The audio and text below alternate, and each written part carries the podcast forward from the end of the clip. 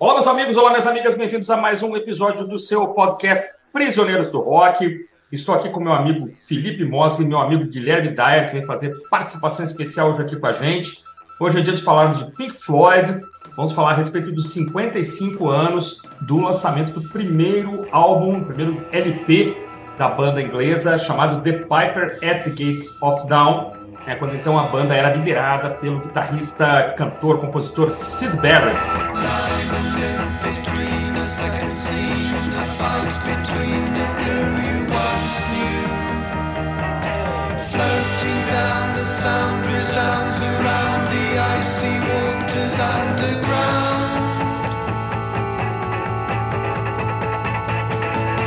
Jupiter Saturn over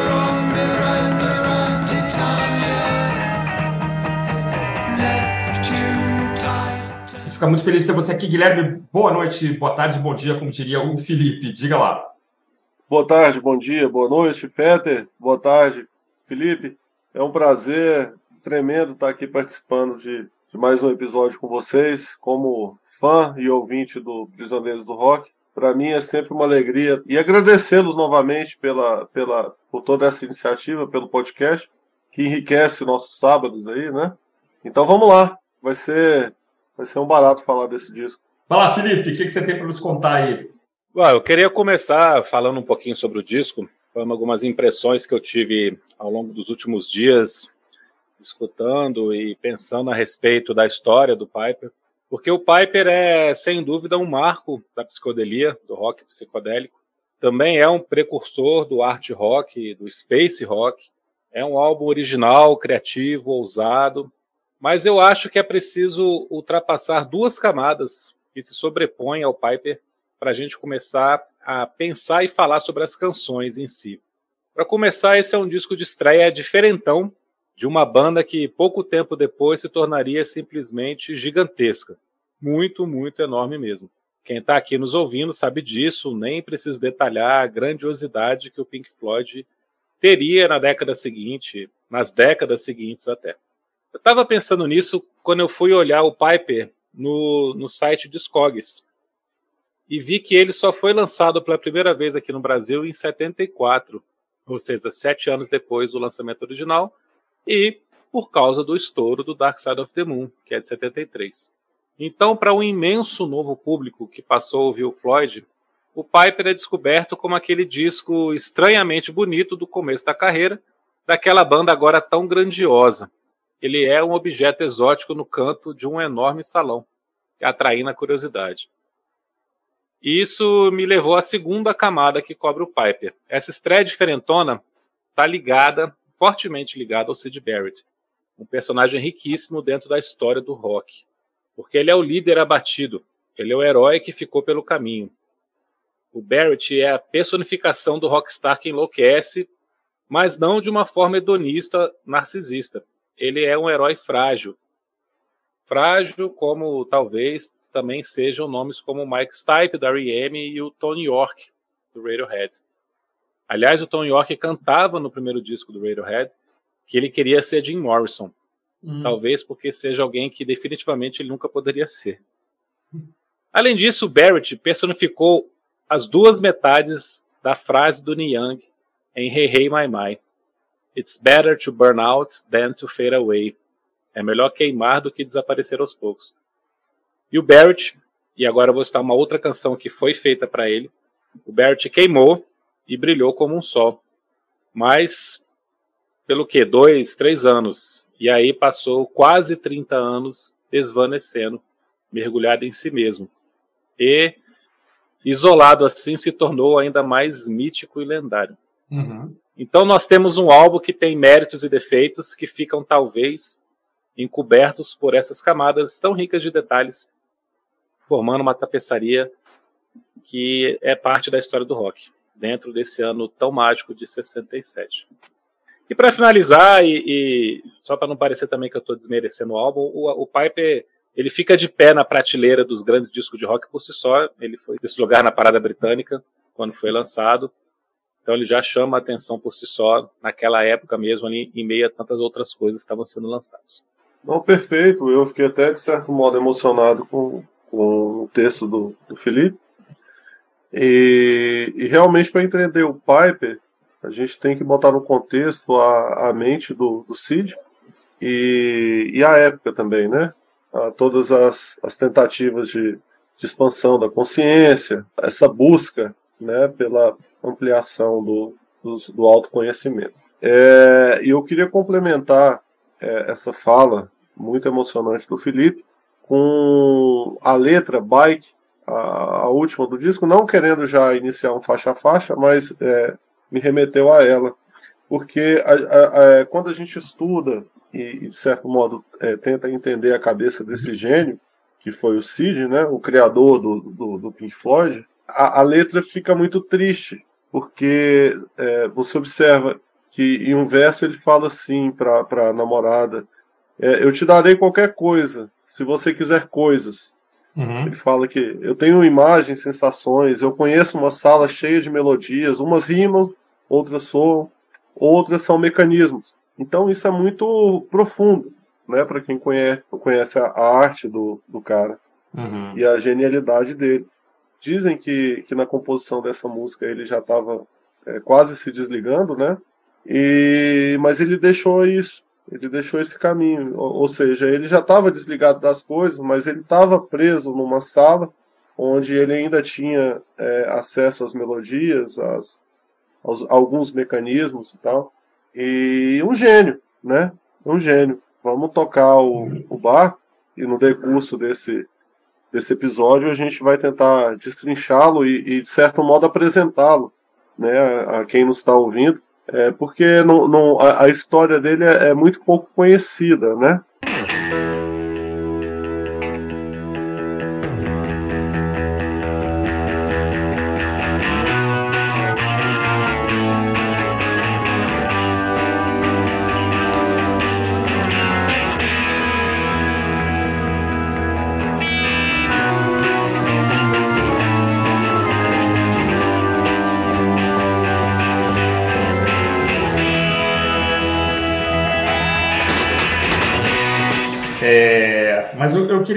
Primeiramente, é, pontuar que, assim, é, a gente, quando era moleque e começou a ler a respeito, né, eu me lembro que eu, que eu comprei o Relics primeiro, que era uma coletânea, depois eu acabei chegando no Piper, o que o Felipe falou, quando a gente chegou no Piper, já foi uma coisa meio de curiosidade, porque o, o Floyd já era imenso, e a imprensa especializada mencionava esses primeiros trabalhos, né, e a gente começou a descobrir que o Dark Side era, sei lá, o sétimo, oitavo disco, enfim, a gente saiu atrás dessa, dessa fase inicial da banda, é, Barrett e pós-Barrett, que é intrigante também, né?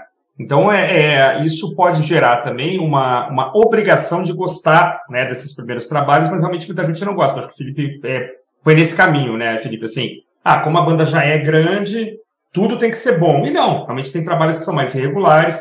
Né? Acho que o Magum é um ótimo exemplo disso, né? um trabalho bem irregular. E tudo bem, é uma banda em construção e uma banda passando por várias fases de transição, né? Lembrar que a banda chegou a ser um quinteto e tal. Então isso, isso é interessante. É, e outra coisa também é que cada vez mais, é, em datas recentes, a gente também, desculpa, quando moleque, leu o seguinte, ah, o cara tomava LSD como se fosse jujuba e por isso ele enlouqueceu.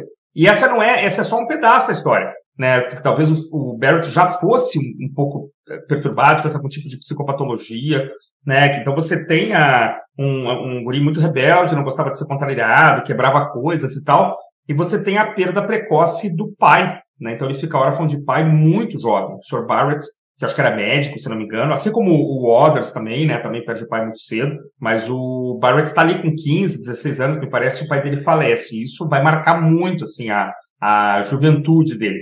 Né? Tanto que muitas músicas têm motivos infanto-juvenis, né? Tolkien, essas coisas, né? E gnomos e, e fadas e tal. Então, é, não é, eu acho que assim, talvez o, o excesso de drogas tenha sido um gatilho para disparar algumas coisas que já estavam ali um pouco latentes. E você vê aqui nesse disco que, é, como o Guilherme falou, ele já está quase indo. A lembrar que a banda já existia desde 64, 65, mais ou menos, ele já tocava, já fazia música enquanto estudava arquitetura, desenho, sei lá, estudavam todos eles eram estudantes de artes, né, em Cambridge, então já havia um, uma banda, né, com várias formações e tal. É, e então esse, esse, esse disco é realmente um retrato de um, de um, de um, de um cara muito já é, incomodado, muito perturbado, com um, um uso de, de, de, drogas realmente fora do normal, né? E por isso ele é um disco fascinante, talvez ele, ele mostra assim esse lampejo, né? Esse cometa que foi é, o Barrett e o Floyd nessa fase, que é uma fase única, né? Um disco que representa um momento único na, na carreira do Floyd. E por isso ele é, ele é bom. E ele também tem ótimas canções, embora não seja um disco perfeito. Né? Tá longe de ser um disco perfeito, mas ele é história, né? Ele tá na história como o primeiro trabalho de uma banda que depois ficaria até hoje, né? Uma banda absolutamente gigantesca, né? E dessa fase, na verdade, talvez seja o melhor disco dessa fase até o até o Dark Side. É, talvez ele seja, seja o melhor trabalho. Tem o Medal lá, que é um belo disco também, já sem o Barrett, mas é, é um descasso eu chutaria, eu, eu, digo chutar porque a gente não, é, não tem um diagnóstico, né, do que tenha ocorrido com ele, um diagnóstico uhum. preciso. O pai dele, como você mencionou, foi um, um patologista renomado uhum. e talvez é, sendo ele conseguiu estimular o Cid é, e talvez ele até tivesse um, um, um conhecimento do que o, o garoto tinha na época, né? Uhum. E hoje eu acho que seria facilmente diagnosticado como um autismo, uma esquizofrenia. Tem algumas síndromes aí que podem ser associadas e tudo. Lendo sobre ele, eu fiquei com a impressão que ele estava dentro do espectro autista de uma forma leve, média. É. Né? Não, acho que não chegaria a ser esquizofrenia, não, mas até ele, ele, começar a consumir LCD como Jujuba, como o Christian falou. Uhum. Mas na adolescência eu acho que ele estaria assim hoje diagnosticado no espectro autista, cara. eu, eu vi uma entrevista com, com um psiquiatra, é, fã dele, super legal, é, onde ele diz que a droga foi um tampão hum. para ele, não foi a causa, hum. é, mas ela agravou, de certo modo, a doença. É, o que aconteci, aconteceu com ele, que é, ele sofria de, de problema psicológico. Porém, é, é, não era um ser tão introspectivo, ele não era tão apático quanto ele ficou no final. Uhum. É, talvez a, o consumo do, do ácido tenha agravado isso. É, e nessa época, imagina, se hoje já é um tabu essa questão toda de, de, de, de problemas psíquicos, imagine na, naquela época.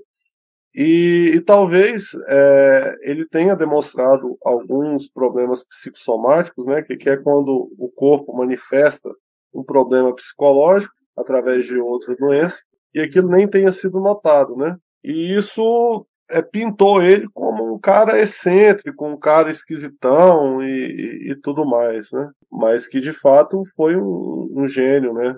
Estava lendo aqui também sobre isso, o autismo é descrito na década de 40, né, a, o Asperger só nos anos 70, né, então tudo muito recente ainda também, né, não sei se, e também se a família, como o pai dele era médico, se havia interesse também em, em publicizar, né, olha, nosso filho está em tratamento, coisa parecida, é muito complicado, né, é, então, assim, mas é, é, assim, gravou esse disco nesse momento, né, um momento incrível ali para o rock and roll, né, e um disco, como o Felipe falou, um disco de estreia, conseguiu fazer história ali em meio a alguns gigantes ali que estavam chegando em 67, como os Beatles, os Stones, né? Fazendo seus trabalhos de referência ali.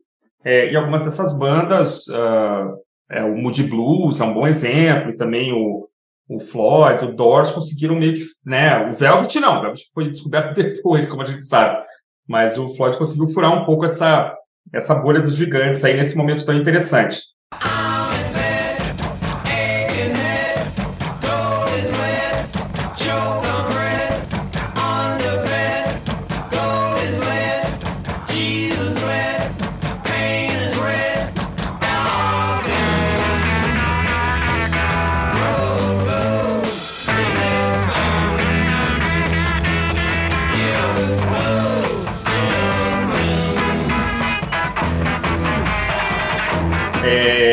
Já gravou alguns compactos, né? Estavam ali tentando acertar.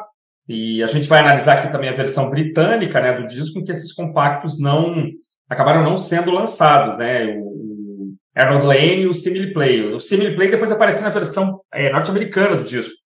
Aliás, até como faixa de abertura.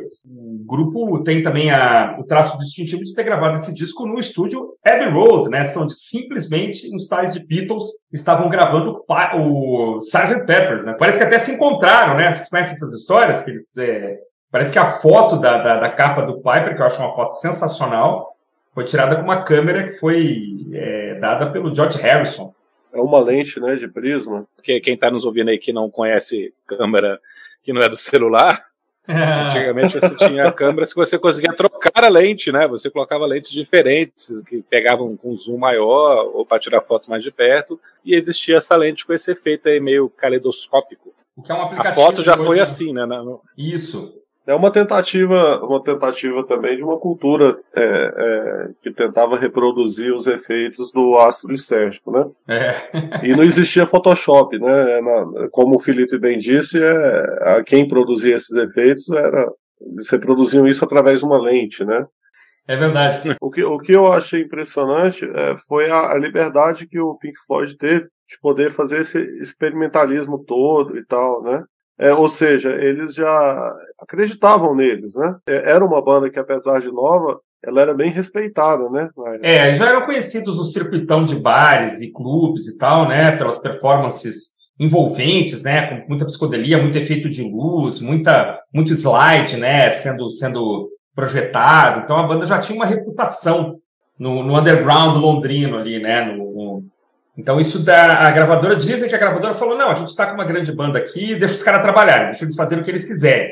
De vez em quando você tem algum executivo de gravadora que consegue uma carta branca para pegar uma banda novata e apostar e, ir em frente com aquilo até, até ver se vai dar certo ou não. Uhum. Acho que com o Pink Floyd foi isso. Como você falou, eles estavam fazendo shows com, com muita repercussão, né, naquele UFO Club. UFO, é, principalmente. E, isso.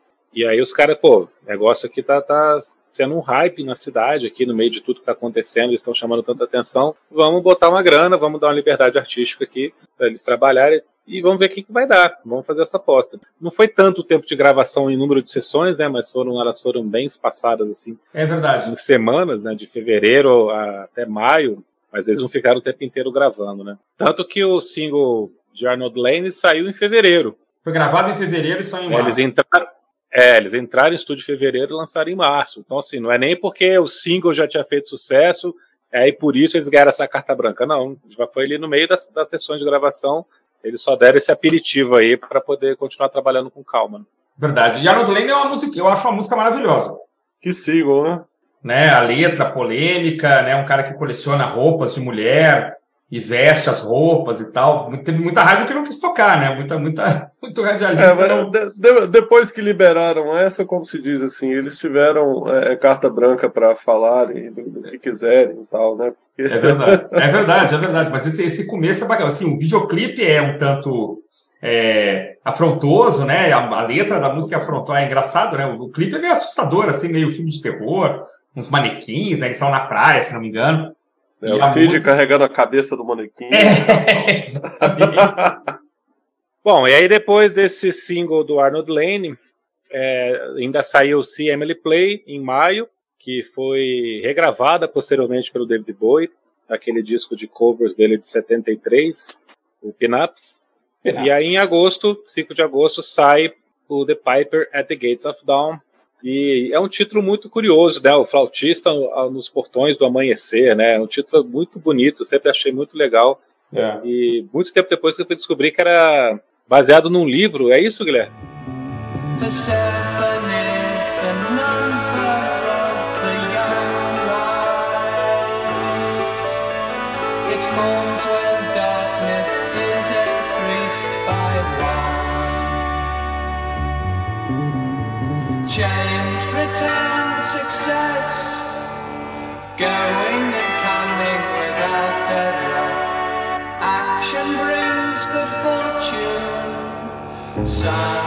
É, esse título foi, foi, é o nome de um capítulo de um livro da, da literatura infantil inglesa, né, chamado O Vento no Salgueiro. Eles pegaram esse capítulo, onde um personagem, o rato, ele foi ajudar o seu amigo, uma lontra, a encontrar o filhinho. E esse filho se havia, a, havia se perdido na floresta. E aí eles tiveram a ajuda do deus Pan para conseguir localizar o menino. Então, a gente já, já observa que o Cid, ele entra aí no lance no, desses pontos infantis, onde mistura-se as características dos humanos nos animais, e contos de fadas, e da, da própria mitologia grega, né? Uhum. E isso é um barato. Para você ver, o deus Pan, na mitologia grega, é o deus dos bosques, dos pastores, né? Amante da música, ele toca uma flauta pelas florestas, e durante a noite ele é temido pelos que atravessam as florestas, provocando pavores súbitos, né? E daí vem o termo pânico. O termo pânico vem do, do da mitologia grega do deus Pan. Ah, não é sabia. interessante isso, é legal esses links assim, né? Com certeza, não sabia mesmo dessa, hein?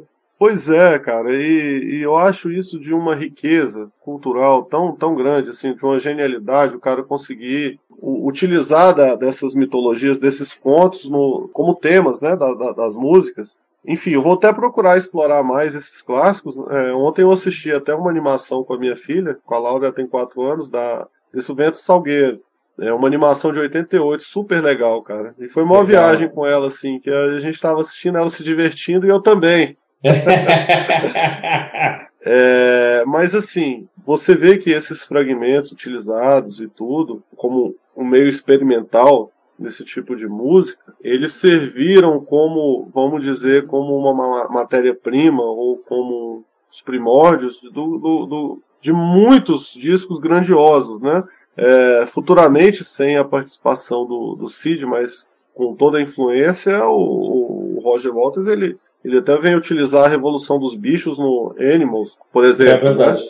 E, e não para por aí, enfim. Então, o Piper, eu vejo no Piper é, é, muitos fragmentos, muitas experimentações que foram essenciais para o rock contemporâneo e, e, tudo que veio a, a, ter tido no decurso dos anos após o Piper, né? Eu vejo o Cid como um precursor disso, um é.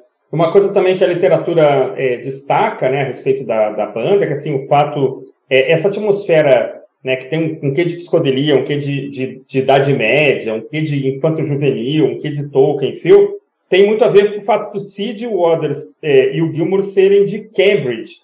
Então eles dizem que o fato de, de a cidade ser uma cidade ainda uma cidade que tem um arranjo medieval de ruas e de vielas e tal, é, isso contribui também para essa atmosfera, né? E você Sim. passar a infância num, num, lugar como esse tem também impacto né, na forma como você retrata, né? É, é, nas suas letras, na música e tal. Então, também essa atmosfera. Assim, talvez não apareça tanto. Aqui. Uma Inglaterra bu bucólica, assim. É, não. uma bucólica sim. antiga, né? Aquele bucolismo. Sim, sim, sim. É, aí tem The Gnome, por exemplo, só para né, mencionar um ou outro e tal. E aí, isso tudo somado com a, com a genialidade dos caras, com, a, com essa fixação do, do Barrett, talvez na, numa infância ainda né, com a presença paterna, que isso tenha, né, é, ele tenha se fixado nesse momento em que estava tudo bem, né, isso tudo vai, vai rondar esse disco. The black and green scarecrow, as everyone knows, stood with a bird on his hat and everywhere he didn't. He stood in a field where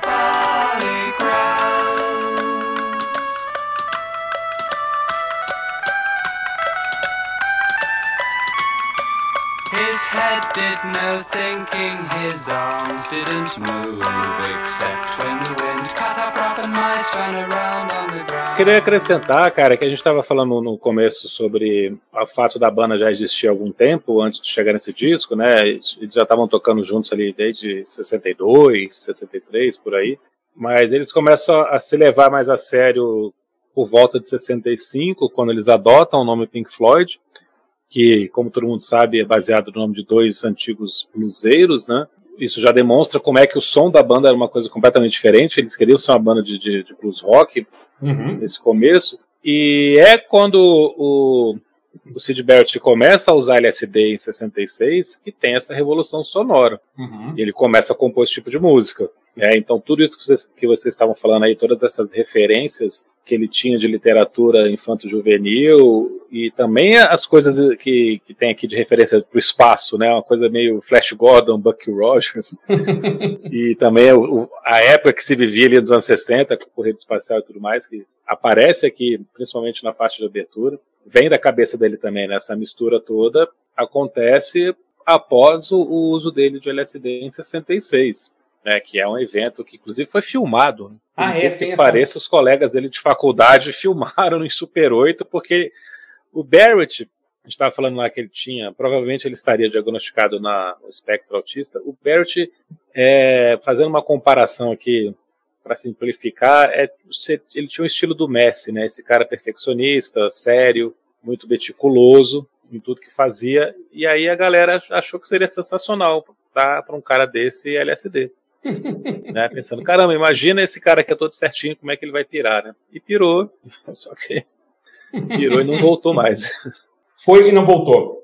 E a banda deixou ele trabalhar, né? Porque assim, ele, ele acaba sendo compositor ou coautor de todas as faixas, né?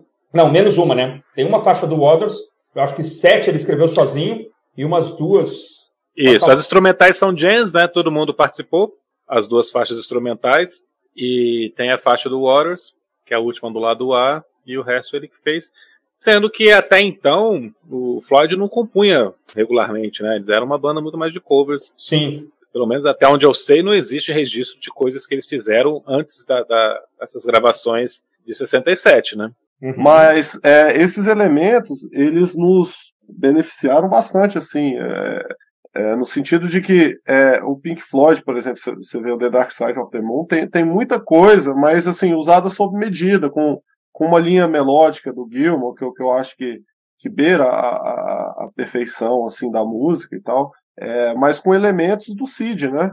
Eu acho é. que o Cid, é, é, ele é, até hoje, assim, na cabeça do Gilmore, na, no processo criativo deles, é, ele, ele tá lá.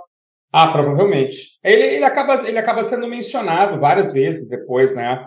Em várias músicas tem, tem referências, né? E aqui, assim, é, é bom lembrar que a gente tem um, um, assim, um grande tecladista, super melódico, super correto, né? Na escolha de acordes e arranjos, de timbres e tal e uma cozinha bem discreta, mas muito eficaz, né? Todo mundo vai concordar, por favor, que o Waters nunca foi, vai constar na lista de melhores baixistas do mundo e nem o Nick Mason na lista de melhores bateristas do mundo. Mas aqui funcionava bem, né? A guitarra é uma guitarra sempre estridente, né? Sempre, bom, psicodélica, né? Aquele timbre é, estridente, mas é, é o que me chama atenção nesse disco é o uso de barulhinhos, né? A quantidade de barulhinhos. De, você tem um cuco, você tem uma bicicleta, você tem percussão, é, sons feitos com a boca. Uh, isso contribui também. Quer dizer, você tem a maioria das canções são ótimas canções, são muito bem executadas e com é, soluções muito interessantes, né? É uma coisa que corta o barato de qualquer fã também, é, pelo menos cortou o meu, ah. é saber que músicas como Wish Are Here e tal é, foram feitas em homenagem ao Cid, né? Ah, é de cortar o coração, é, cara. É, você passa a escutar a música com outra perspectiva, né? Sim. Já, já torna uma coisa. É, ah, ela sim. deixa de ser uma música romântica para ser uma música triste.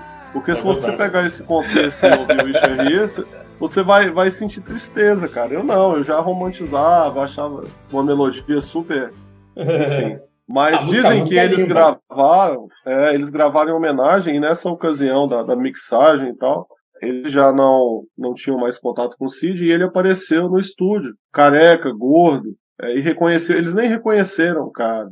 E Essa história é absolutamente eles... verdadeira. A história é verdadeira. É, dizem é. que na hora que eles se tocaram que era o Cid, é, bateu uma melancolia, eles choraram.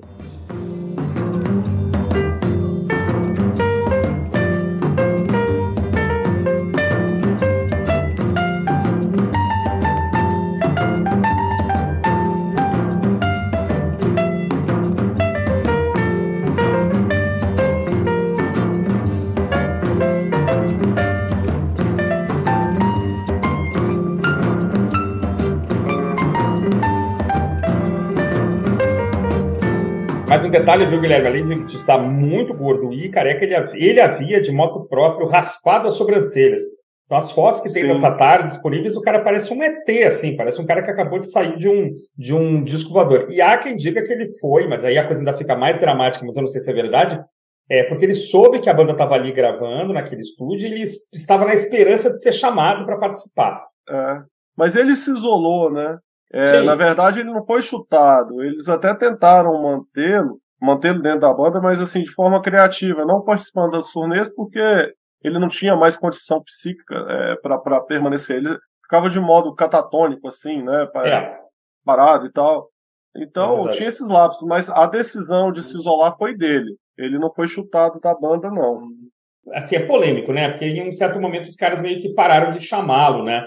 Para shows, para apresentações, para participação em programa de TV. Tem essa história, né? De que eles passaram de carro perto da casa dele. Ué, ninguém vai pegar o Cid? Não, não, deixa para lá. Ah, então tá. E assim, houve uma certa condescendência, assim. É, em, afinal, ele estava atrapalhando, quer dizer, ele, ele, era o grande cara a, a, ser entrevistado e ele não respondia mais nada. Ele era o cara que o repórter perguntava e ele ficava olhando com cara de doido, assim, olho, olho aberto, olhando para cima.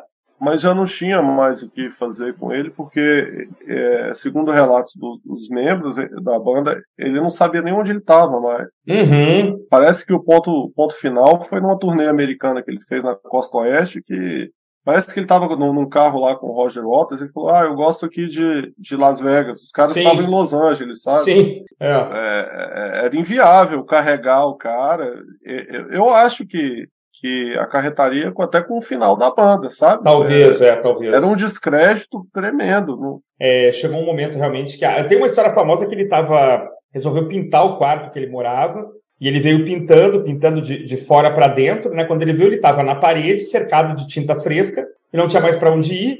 Diz que ele ficou dormindo ali um, um dia ou dois, até que a tinta secasse e ele pudesse caminhar por cima da tinta. Então isso dá uma medida, se a história for verdadeira, dá uma medida de, que, de como ele estava, né? Diga Outra lá, coisa legal da gente falar é que ele ficou isolado durante quase 30 anos aí, porque ele realmente ele voltou a morar com a mãe, depois a mãe morre nos anos 90, e a partir daí ele, ninguém mais tomava conta dele direito, aí ele desenvolve a diabetes de uma forma mais profunda, e isso acaba levando ele à, à morte com 60 anos, uhum. em 2006. Mas durante todos esses quase 30 anos que ele ficou isolado aí, quem mais entrava em contato com a família, não com ele, porque os médicos preferiam que ele não conversasse com os demais integrantes do Pink Floyd, porque causava emoções muito fortes, né? Uhum. Mas quem entrava em contato com a família para ter notícias era o David Gilmour, que entrou no lugar dele. Como o Guilherme está falando lá, ele passou a ter problemas em turnês e tudo mais. O Gilmer ia substituir nos shows que ele não conseguia participar e tocaria em estúdio para ele ficar só compondo, né? Mas ele ainda era o frontman, né? Ele ainda era o cara que tinha que estar tá lá chamando a atenção. Até certo momento eles ainda tentaram isso e foi pouco tempo, né? Porque vamos lembrar que o, o Piper saiu em agosto uhum. e o Saucerful saiu em junho de 68, cara. Então assim foi menos de um ano. E, e, ele já não participa das gravações do segundo álbum, né? Então foi pouquíssimo tempo ali que eles ainda tentaram que ele participasse de alguma forma da banda e ele realmente não tinha mais condições. Porque o Gilmour era amigo dele, né? Apesar dele, ele foi chamado para a banda porque todo mundo se conhecia e tal, mas ele era amigo do Barrett antes de ser amigo dos demais. É verdade. De infância. né? De infância. É. Perfeito. É, vamos pro faixa faixa? Bora!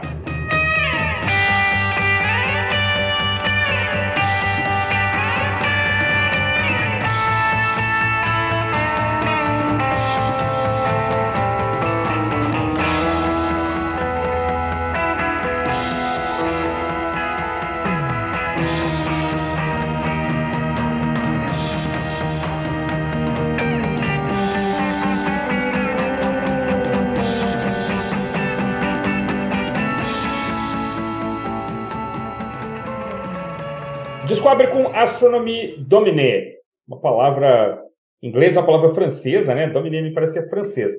Domine é latim de mestre, senhor. Que é assinada pelo, a primeira música assinada pelo Wright, pelo, pelo Barrett, desculpa. É, talvez a música mais space rock aí do disco, né? A música mais espacial do disco, tem trechinhos. E não é só pelo título.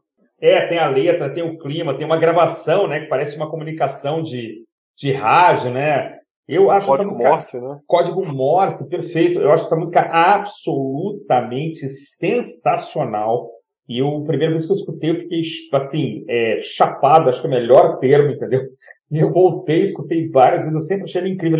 Ela não tem muita nota, não é uma música complexa, mas ela é muito bem construída e acho que abre o disco, assim, cartão de visitas mesmo. Ó, oh, nós somos isso aqui e vocês se preparem. Para mim é a melhor música do lado A. E ah. ela tem uma, uma comunicação com a Interstellar Overdrive, que abre o lado B. Elas são muito similares, assim, nos elementos. É, agora, eu fico imaginando assim, se hoje é uma música que já ultrapassa o comum, eu fico imaginando essa música no final dos anos 60. Imagina uhum. o impacto que foi a, a, o lançamento dessa música, né? É, cara, eu acho Astronomy Domini maravilhosa. Como o Christian falou, é um space rock completo. É a música mais Pink Floyd desse disco que não parece Pink Floyd. né, você consegue imaginar esse disco em outros álbuns da banda tranquilamente. É uma música muito forte. É, tanto que o Gilmer continua tocando, né? Continua tocando ao longo de, de anos aí. Ele tocou essa música, depois fazendo show solo também. É, gosto demais da, da, dessas guitarras, do tom grandioso, da dinâmica, alternância de clima, quebradas. E tem tudo a ver com, com o que a letra está falando, essa viagem, né, essa, esse começo com essa transmissão, parece uma transmissão de rádio, uma comunicação de uma nave espacial com, com a Terra, mas não é, né? Eles fizeram aquilo em estúdio. Uhum. Ficou muito legal, aquela coisa meio quebrada, assim, né? A transmissão falhando. É uma música sensacional, mas é, eu acho que ela não se parece com o resto do disco. Ela se parece com outro tipo de Pink Floyd que a gente veria depois. Uhum. Mas ela dá um tom triunfante, assim, para esse disco, né? Ele abre de uma forma que, que já brilha demais, assim, você fala, caramba, isso aqui não é um disco qualquer. Isso não é uma coisa comum que tá vindo aqui. É muito legal, é muito legal. E depois? Cara, Lucifer Sand é outra faixa espetacular, mas de uma outra forma, de uma maneira completamente diferente, né? É uma música muito sessentista, rock dos anos 60, é, tem uma levada aqui, um riff que poderia ser de, de um Missão Impossível, de um filme de espionagem, alguma coisa assim. Mas... Eu já associo essa música com um surf music psicodélico. Pode ser também, mas eu pensei naquele seriado de espionagem de comédia que era dos anos 60, a gente 86, acho que é isso, né? mas com refrões que, que remetem muito ao rock dos anos 60 ali, pré-psicodelia, né? Uma coisa do começo do The Who, dos Kinks, né? Até porque o refrão é Can Explain, né? Na hora eu lembrei de The Who. É. Sempre que eu escuto, me remete a The Who, né? Parece demais. É. Então tá muito dentro da, dessa estética sessentista ali, pré-psicodelia. É uma musicaça, assim, é mais é a música mais rock and roll, mais pop do disco, eu diria. Com ótimos, ótima letra, também muito engraçada, ele falando do gato dele, que chama Lucifer Senna. É. Muito bom, cara. Mantém o nível lá em cima. Eu também acho, cara. Gosto muito dessa música. Essa música tinha outro nome, né? Era Percy the Ratcatcher. Se não me engano, era o nome da música. Eles já tocavam é, há um certo tempo. Mas ficou muito melhor assim, não tem a menor dúvida. Lucifer, Lucifer Sen é um ótimo nome. É, essa letra começa a brincar com essas, essas imagens um pouco, um pouco infantis, né? E a comparação com o Ru e com os Kinks eu acho perfeita e acho que ela vai acontecer outras vezes no disco, na verdade. Então é, tem essa, essa levada meio, meio, meio moda, e aí ao mesmo tempo tem uma, um clima de, de seriado, como vocês falaram, né? Uma, o solo tem um pouco disso e tal. Eu gosto muito, cara, acho uma música sensacional e estou com vocês. O nível continua muito, muito elevado num, num lado A que é muito bacana, né?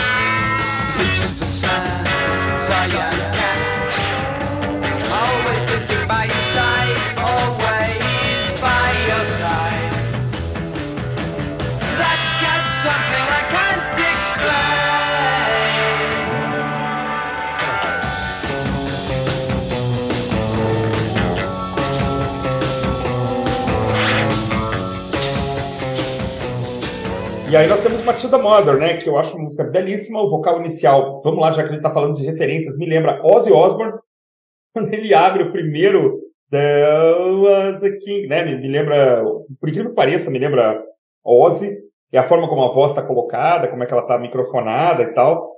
E a gente tem aqui uma, uma letra né, que remete a, a uma historinha, né? De um, de um rei e tal.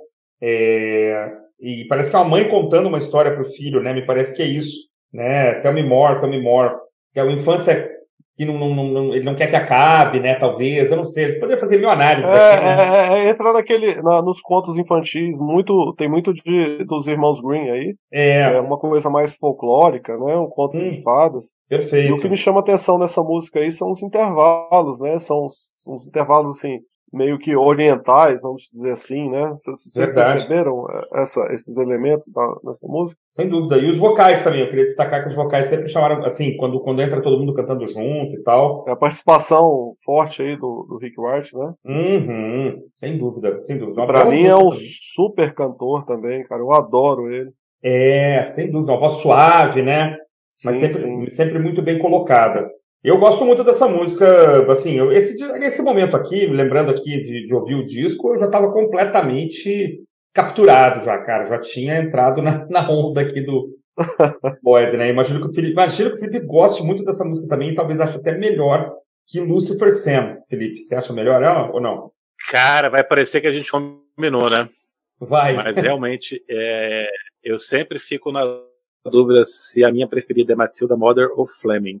Hum, por incrível que pareça, curioso, cara, porque eu acho as duas muito bonitas, cara, muito bonitas. É, eu gosto demais de como ele começa a usar essas referências aqui dos contos de fada. Uhum. É isso que, que, que, o Guilherme falou, né? Que você falou também da, da criança escutando a história, né? E o refrão ser mãe, me fale mais, me conte mais, me conte mais, né? Que é. parece aquela criança na cama, assim, não querendo dormir. É. E são só trechos, né? São só coisas, que imagens, assim, que são colocadas em cada estrofe para chegar nesse refrão, né? O Mother, Tell Me More. E, é, eu acho muito legal. E eu também percebo essas referências meio indianas, né? Essa coisa, essa brincadeira que eles fazem nos, nos interlúdios ali que o Guilherme citou. Verdade. Que fica também uma coisa muito legal, né? Aí, essa, esse é um exemplo de Sgt. Peppers, por exemplo, que eu estava hum, falando no começo. Tá. É, esses trechinhos que você percebe essas coisas que também estavam ali flutuando no imaginário ali do, dos britânicos roqueiros da época para colocar em canções, né? É, o interessante também é que por mais que sejam letras é, infantis, é, é aparentemente ingênuos, existem é, elementos assim que dão um tom de acidez, uma coisa meio soturna no disco, né? Sim. O, o que parece que prende mais a nossa atenção e, e de certo modo faz a gente entrar num, num universo assim que eles querem nos meter, né? É verdade. É, é incrível, é incrível.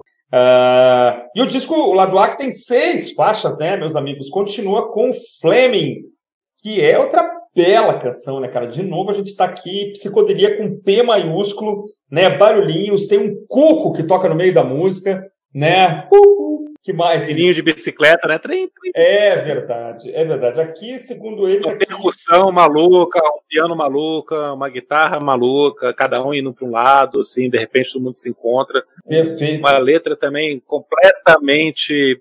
É, ao mesmo tempo que é um conto de fadas, é uma viagem também psicodélica, né? Todas as imagens que ele coloca, sozinho nas nuvens, no azul e deitado no edredom né, caminhando em cima de um unicórnio, né, é olhando as flores, né, o dente de leão. Buttercups também é um tipo de flor, que agora esqueci o nome em português, porque eu fui pesquisar aqui que era Buttercups, mas é uma flor. E brincando, né? Eu posso te ver, você não pode me ver, eu posso te escutar, você não pode me escutar, e, e falando de um, de um, tom meio de zombaria, né? É verdade. Você não pode me escutar, mas eu posso escutar você, né? Ele fala, é, tipo, é verdade. Fazendo, pegando no pé, assim, zombando, né? Muito legal, cara. A melodia é muito bonita, a construção melódica linda, o arranjo muito legal. Eu adoro, cara. Eu sempre eu... fico na dúvida se essa é a minha preferida ou a anterior, cara. Eu gosto ai, demais. Ai, ai, ai, ai, cara. Entre as duas, eu acho que eu, acho que ainda fico com Matilda Mother. Que eu acho muito bonita. O começo dela, a escala descendente, eu acho bonito demais, cara. Mas é, pô, Fleming tá ali, né? 9.9. Watching the on a dandelion. Too much, I won't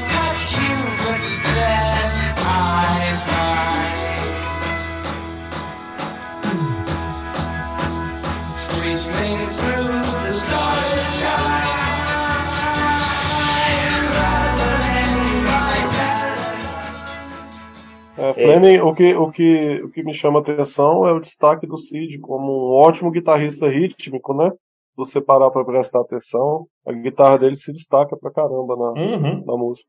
Cara, esse é um disco de guitarra e piano teclado, né, cara? o, o Cristo estava falando ontem, tava falando antes que a cozinha é discreta, né? E é isso mesmo, né? É um disco de guitarra e pianos e teclados. Eu acho, eu concordo. É, depois vamos para uma música meio jazzística, né? Que eu não sei nem falar esse nome direito, cara. Vocês são melhores em inglês do que eu. Power Touch, é isso não? Power Talk 8 mesmo. Por quê, cara? não tem como juntar essas. Não tem como. Não, é, não, porque assim, só tem vocalizações, né? Não tem É, não letra. tem letra, Então, é. eu acho que isso aqui é os barulhos que ele fala assim. "Uh, ah, toque. eh", Pode ser. Alguma coisa assim. Pode ser, pode daquele ser. É, pode ser. É que eu sempre É uma achei que fosse, né? fosse uma, uma. É uma jam. Eu sempre achei que fosse uma, uma um trocadilho com Power Power, Touch, né? Power Touch, é. Power Sempre, Touch também. eu, moleque, ach- achei isso, fiquei com isso na cabeça. A música meio jazzística, né? Meio. meio tipo, tem aquele começo estranho, parece uns passarinhos, né? Depois, eles iam usar isso bastante depois, né? Sobretudo no Maguma, esses sons de pássaro e tal. Mas a, É, mas a é música- interessante, né? É é uma, uma música disruptiva. é, Ela não. Ela tem as explosões, é, mas ela segue uma certa lógica, né? eu, sim, Elas vão, vão de um tema para outro, mas sem, sem aquela coisa enfadonha, assim, de sair do nada para ir para lugar nenhum. Eu acho que eles mantêm. Perfeito. Perfeito. Eu acho que é, é, ela mantém um fluxo assim interessantíssimo, uma lógica e tal. Eu gosto muito dela. É muito legal mesmo. Desde a primeira vez que eu escutei, achei. Foi, pô, que coisa. Tava, tava numa linha, né? O disco, ele vai para uma linha é, jazzista, né? Eu acho, sempre achei ela meio, meio jazzista. É, Ah, e ela não é muito longa, né? Ela poderia ser chata, talvez se ela ficasse longa demais, né? Mas ela é uma música relativamente de tamanho normal. É boa, eu gosto muito dela. Para mim, o lado A terminava aí. Infelizmente, eu vou dizer isso. Cara, aqui você finaliza a parte normal do disco, né? A parte normal do lado A, pelo menos, acaba aqui. Eu gosto demais desse começo maluco, assim, dessas vocalizações, desses barulhinhos todos, né? uma coisa imitando pássaro mesmo, como você falou. Corvo, talvez, sei lá, né? E aí, de repente, você tem um piano lindo, super cristalino, totalmente jazzístico, assim, que, cara, você não entende o que está acontecendo, e aquilo vai te, te conduzindo ali, de repente você está de novo dentro da, da música por outra razão, né? Primeiro você está ali assustado, né, prestando atenção naqueles barulhos, depois você está ali sendo navegando com aquele piano, né? Aí Perfeito. tem uma quebra no meio, dá uma viagem, depois volta. Cara, é muito legal, né? Uma, uma coisa muito criativa aqui. O, o, É. o Wright que tá destruindo, o Richard Wright tá destruindo esse piano, é belíssimo, cara. Ele carrega a música, né? E Carrega. é o que você falou, cara. É uma música estranha, maluca, que é um jazz, né? Não deixa de ser um jazz. É verdade. E aí nós temos a pior faixa do disco, cara, na minha opinião. Desde sempre eu acho essa música esquisita, chata. Tem os vocais legais, só para não, não, falar só mal, assim, acho muito legal o, o intervalo que eles colocam da- das vozes, bacana, mas assim, não- faz jus, assim, eu acho. Colocasse aqui Arnold Lane para fechar o lado, ou Simile Play, mesmo Apples and, and Oranges lá, os primeiros singles, era melhor que isso aqui, cara. Pronto, falei. não consigo gostar. Mas você não acha que o disco, o disco ele não, não faltaria ela no, no- no disco? Nem, nem um É. milímetro. nem um Ah. milímetro. Mesmo. Eu colocava o Arnold Lane aqui, ou Emily Play, tranquilamente, como tem na edição. Eu não sei se a edição americana tem essa Take Up da Stethoscope and Walk, eu acho que até tem. Mas eu colocava qualquer uma das outras duas aqui e faria bonito, cara. Fechava bonito esse lado A. É... Cara, eu queria falar que eu gosto de Take Up Thy Stethoscope. Eu acho que, de certa forma, o Waters aqui, vou fazer uma comparação absurda, uma referência absurda, mas você consegue enxergar aqui algo que depois ele repetiria em Comfortably Numb, Olha. 12 anos depois, né, nessa coisa de Dr. Doctor, I'm in bed, aching head, acaba que as imagens que ele coloca aqui se repetem depois lá. É, eu gosto do- dos vocais, também é uma faixa que, que parece bem anos 60, como eu, como eu falei sobre Lust for Sand. É e eu gosto do- da, da volta, né? E depois que, que, que tem um intervalo que volta com, com esses versos aqui, né? A música parece ajudar a dor, parece cultivar o cérebro. Eu acho legal isso. O jeito que ele canta aqui e o que ele está cantando. Eu não acho música ruim, não, cara. Tá. Lógico, não tá entre as minhas preferidas. Eu acho que, como eu falei, as quatro primeiras é uma parte do disco que depois acaba, não, não se repete mais, aí vem a primeira loucura. E essa daqui fica um pouco perdida aqui, mas não me incomoda, não. Acho legal, eu gosto. E é a primeira composição do Horas, né? Tem esse valor histórico também. É valor histórico. Infelizmente não consigo achar ela boa nunca. Viramos para o lado B com a longa viagem, a maior música do disco, Interstellar Overdrive, a segunda música instrumental assinada por todo mundo.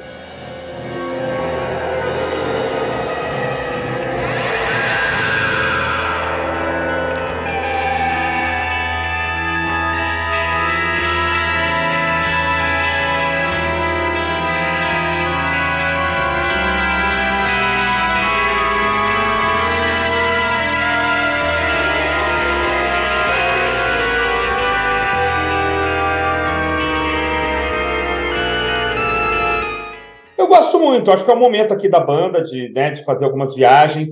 A banda vai fazer isso durante um bom tempo ainda, né? Até Atom Heart Mother, né? Músicas instrumentais longas e tal. Acho legal, é empolgante a música, tem um riff matador, assim, né, cara? Quase de prog, né? Então, é uma bela música para abrir o lado B, tal como é Astronomy Domine. Embora eu ache Astronomy Domine melhor, mas é um, é um ponto alto da banda, sim, vai, vai abrir shows durante muito tempo, ainda mesmo depois que o, que o Barrett sai, acho uma bela música. Eu acho que ela, ela abre o lado B de forma assim arrebatadora.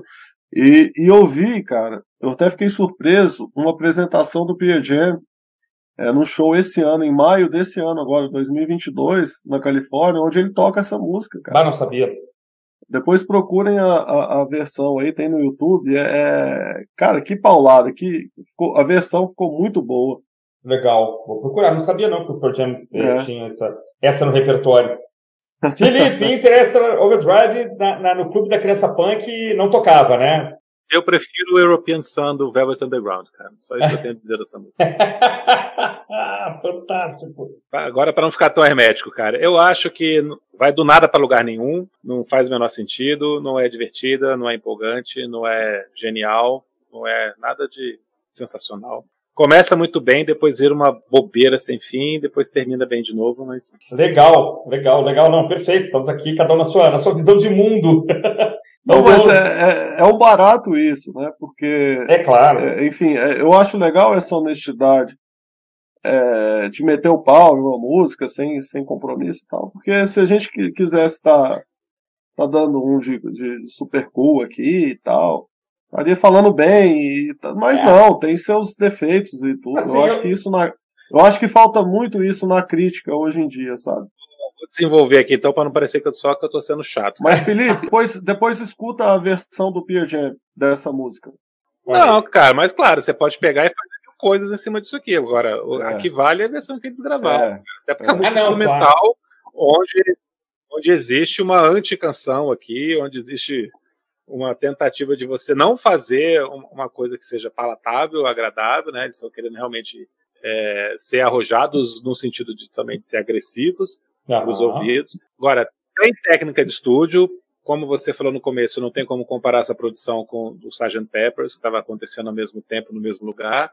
É, então, o que eles tentam fazer aqui fica muito simplório, porque também eles não, não, não tinham a mesma estrutura, mesmo poder ali de estúdio, conhecimento de estúdio e grana. Sim. Mas tem algumas coisas que são, são tentadas para serem bem legais. Quando volta da barulheira para o final da música, tem uma troca de canais, assim, que é muito legal. Uhum. Eu não sei como é que eles fizeram em Simono, né? mas é. eles ficam fazendo uma, uma modulação que é, que é interessante tudo mais. Mas, cara, eu sei que eles tocavam essa música com versões de, de 17 minutos, 25 é minutos em shows. Mas é uma ode à, à loucura aqui, à, à viagem de Sérgica, onde todo mundo está se divertindo, menos eu, cara. Perfeito. E aí eu, eu dizer uma coisa, o disco começa com quatro faixas fantásticas e termina com quatro faixas fantásticas. Eu gosto muito de The Gnome, sempre adorei The Gnome, desde o primeiro dia que escutei, acho uma simplicidade tocante, assim, acho o Barrett aqui, sabe, tudo que ele poderia ser, assim, sabe, é, é simples, é, é, é, é místico, é, a sequência de acordes é, é, é, é facílima, né? É quase um folkzinho. Eu acho ele, é, The Gnome abre aqui uma sequência de quatro músicas que eu simplesmente adoro. É, para mim estão empatadas ali em qualidade com as quatro primeiras. O disco para mim ele se define para valer é, pelas quatro primeiras e pelas quatro últimas músicas. E o Barrett também, né? O que, é, o que era o Barrett, né? This is Barrett, né? Then one day, hooray, another way for gnomes to say.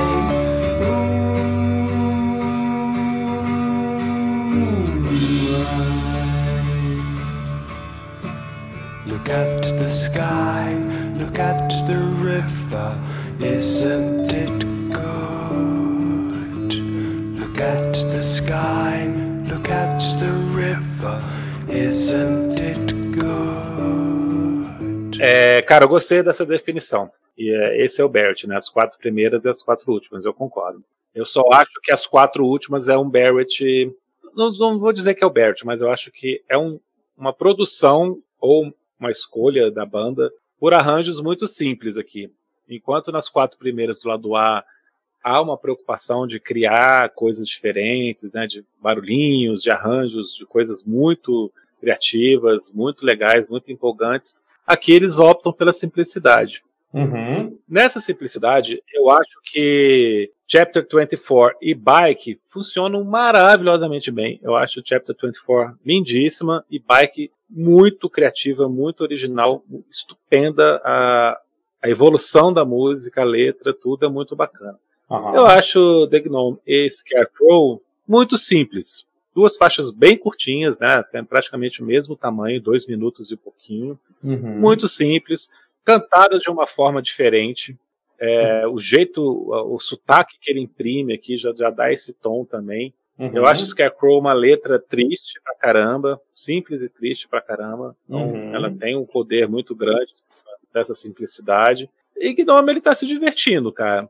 Então, assim, eu acho boas faixas, mas não acho que sejam maravilhosas. Agora, Chapter 24 e Bike eu acho que são maravilhosas. Só para complementar, Chapter 24, que é, que é baseado no Xing, né? Que No é Xing. uma letra. Depois eu fui até ler o capítulo 24 do Xing, não entendi porra nenhuma. e xinga o livro das mutações. Mas é muito né? bonita, cara. Eu, Mas é muito bonita. Eu acho uma melodia belíssima. eu E acho. Bike é divertidíssimo. É, então só para só pra complementar e passar para o Guilherme, eu acho que o Chapter 24 é a letra mais bonita de todas, né? É- é- faz todo sentido, assim, né? Tem, tem uma coisa muito, muito. Aqui muito pouco jogada, na verdade, né? Aqui você tem uma, uma sequência é, muito boa. Eu adoro Scarecrow, cara. Acho que, que é, tem uma coisa. É simples, como tu falou, mas é muito bonito, assim, o timbre da guitarra, o timbre do teclado. É, e eu acho que já isso aparece muito com o que o Barrett faria na carreira solo, né?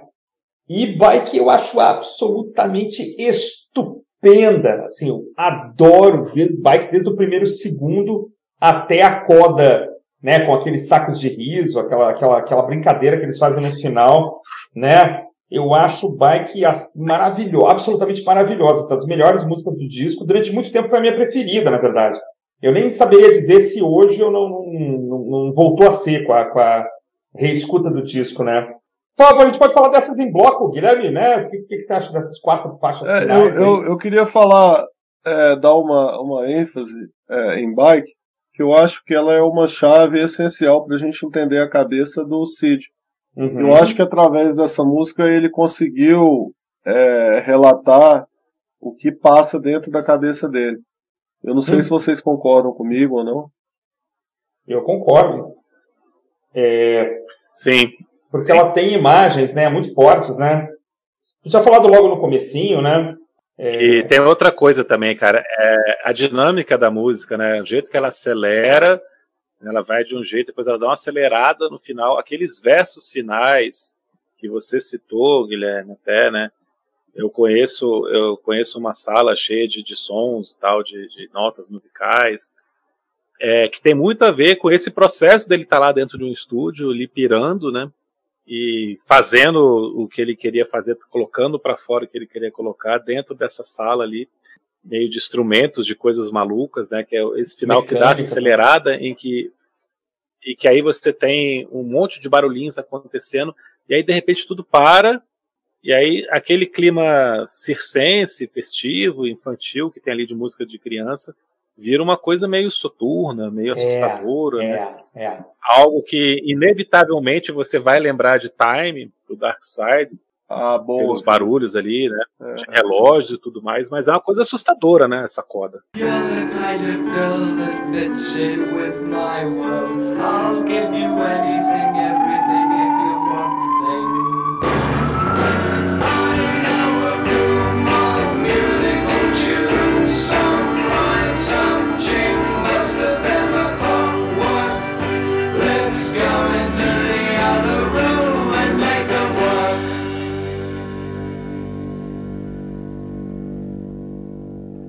Eu, eu lembrei de você falando de, de alguma coisa de saco de risada que você tinha medo, cara. Eu tinha, cara, eu tinha mesmo. Não, essa.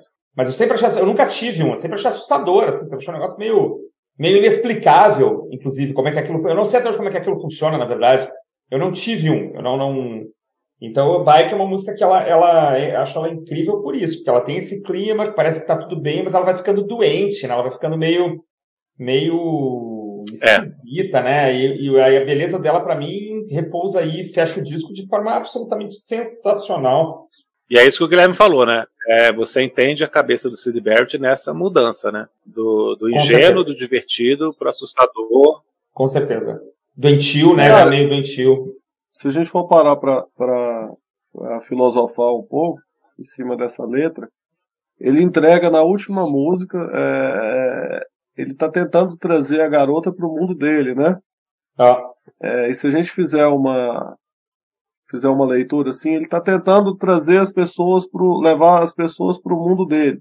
E aí você vê que ela vai ficando meio é, soturna, assim, e, enfim, ele conhece um caminho. Ansiosa, né, cara? Ela vai ficando ansiosa. É, né, sombria, mas ao mesmo tempo eufórica. Então eu acho que é mais ou menos o que se passava ali.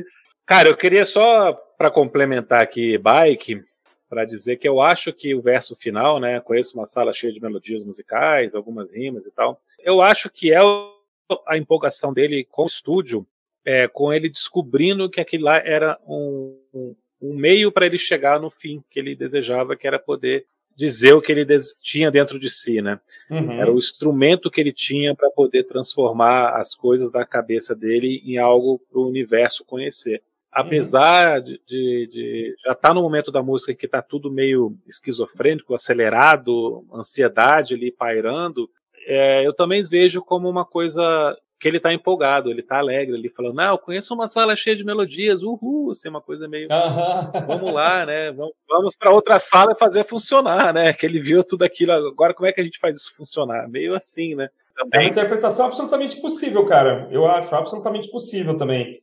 Vamos lá. É... Pô, foi um prazer tremendo participar desse episódio. É... E eu sei lá, cara, eu ao, ao, terminar de ouvir esse disco, dá vontade de agradecer o Cid, né? É, como eu, eu disse, a, a, a letra de Bike é, me emocionou bastante. E eu diria algo, é, escreveria algo se ele pudesse ler, né? Onde ele estivesse, é, algo é, no sentido é, obrigado, Cid. Adorei conhecer o Camundongo, os homens de gengibre, os gnomos hum. e tudo mais. E obrigado por dispor de todas essas coisas, né? Foi bom estar né, e ver essas melodias e esses mecanismos. E parabéns, você fez funcionar na outra sala. Muito bem, muito bem, muito bem, muito bem. Excelente, excelente. Muito bem, Guilherme. Olha só, cara, estivemos hoje nesse programa especialíssimo aqui, já chegando perto do final do ano né, celebrando aqui os 55 anos já do lançamento desse disco, é, continua instigando é, quem, quem se dedica a escutá-lo.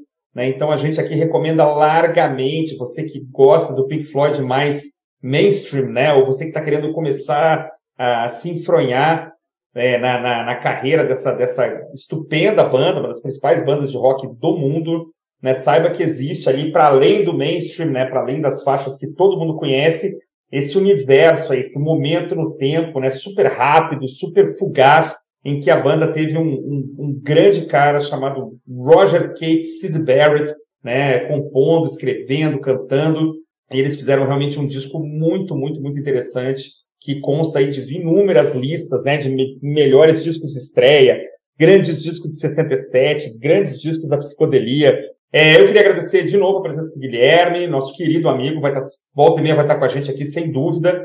Né? O meu amigo Felipe também, que conduziu aqui é, essa, esse nosso programa de hoje. Felipe, suas considerações finais? Não, cara, agradecer o Guilherme, né? É, acho que é a terceira vez que ele participa já, e sempre que a gente chama, ele se dispõe a vir, não só porque quer participar da conversa, mas porque tem muito a acrescentar essa conversa. É um cara que se preocupa em trazer muita informação bacana para gente, sempre nos surpreende aí com a sensibilidade que ele tem com a música, com a paixão que ele tem com a música. E vamos em frente, cara. Continue acompanhando a gente no Instagram e sábado que vem estamos de volta com outro episódio. Muito obrigado a vocês que nos acompanharam.